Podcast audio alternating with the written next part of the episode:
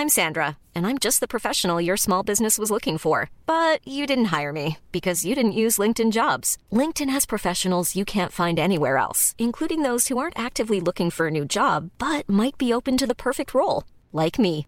In a given month, over 70% of LinkedIn users don't visit other leading job sites. So if you're not looking on LinkedIn, you'll miss out on great candidates like Sandra. Start hiring professionals like a professional. Post your free job on linkedin.com/people today. Escucha y comparte las breves del coronavirus de México y el mundo.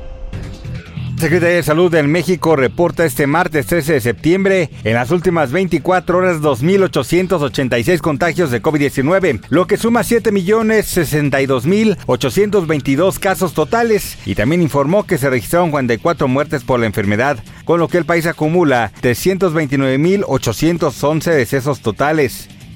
A nivel internacional, el conteo de la Universidad Johns Hopkins de los Estados Unidos reporta este martes 13 de septiembre más de 609 millones 573 mil contagios del nuevo coronavirus y se ha alcanzado la cifra de más de 6 millones 517 mil muertes.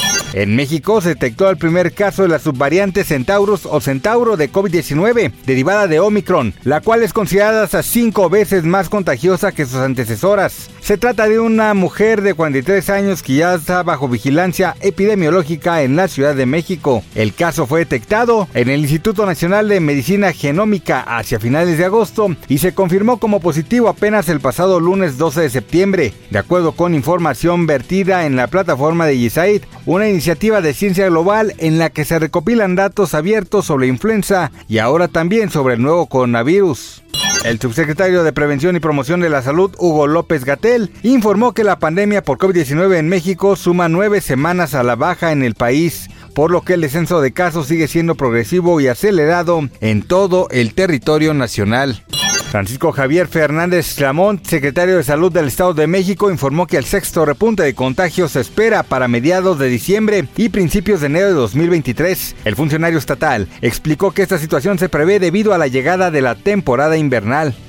Una investigación presentada en la reunión anual del Comité de la Organización Mundial de la Salud para Europa reveló que al menos 17 millones de habitantes de la Unión Europea padecieron COVID prolongado en los dos primeros años de la pandemia. Asimismo, los investigadores alertaron que más millones de personas podrían sufrir de esta afectación en los próximos años, por lo que se debe de invertir urgentemente en investigación, recuperación y rehabilitación de estos síntomas.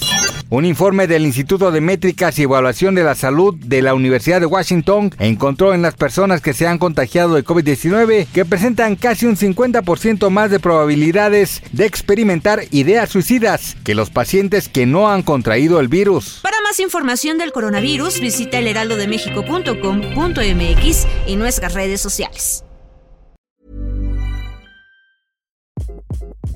Hi, this is Craig Robinson from Ways to Win, and support for this podcast comes from Invesco QQQ, the official ETF of the NCAA. Invesco QQQ is proud to sponsor this episode and even prouder to provide access to innovation for the last 25 years. Basketball has had innovations over the years too. We're seeing the game played in new ways every day. Learn more at Invesco.com slash QQQ. Let's rethink possibility. Invesco Distributors, Inc.